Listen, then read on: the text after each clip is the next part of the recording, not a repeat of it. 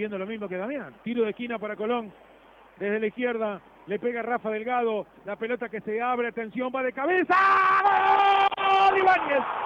¡Gol!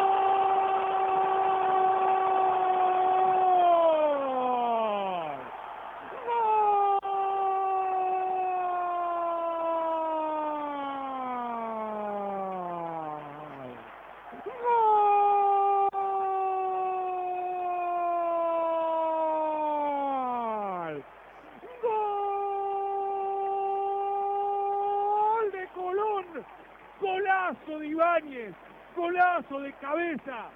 Fue como un penal en las alturas de Colón, en el área de Newell's. La pelota en el tiro de esquina de Rafael Delgado que iba cobrando altura a medida que se iba alejando de la orejita izquierda de donde pateó Rafael Delgado y le entró con una potencia Ibáñez tremenda con un cabezazo mortal para el arquero Lucas Hoyos. Cabezazo tremendo de Joaquín Ibáñez para que el ex hombre de Arsenal a los 16 minutos del primer tiempo ponga Colón arriba frente a Newell's en el estadio del barrio Centenario. ¿Cuánta falta hacía? ¿Cuánta falta hacía para que Colón comience ganando un partido?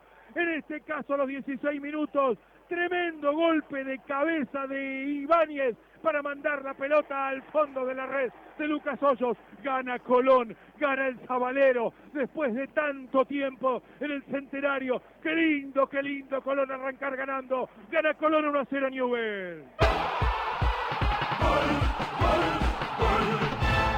Penal sí, que penal no, que el bar, que la queja de Paolo Golf.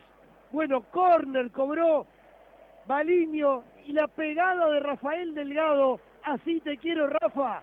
Con la pegada firme, con la actitud, no solamente de Rafael Delgado, sino también del cuestionado Joaquín Ibáñez, que saltó más alto que todos. Quería chequear, claro, mide un metro ochenta y dos, es alto Ibáñez.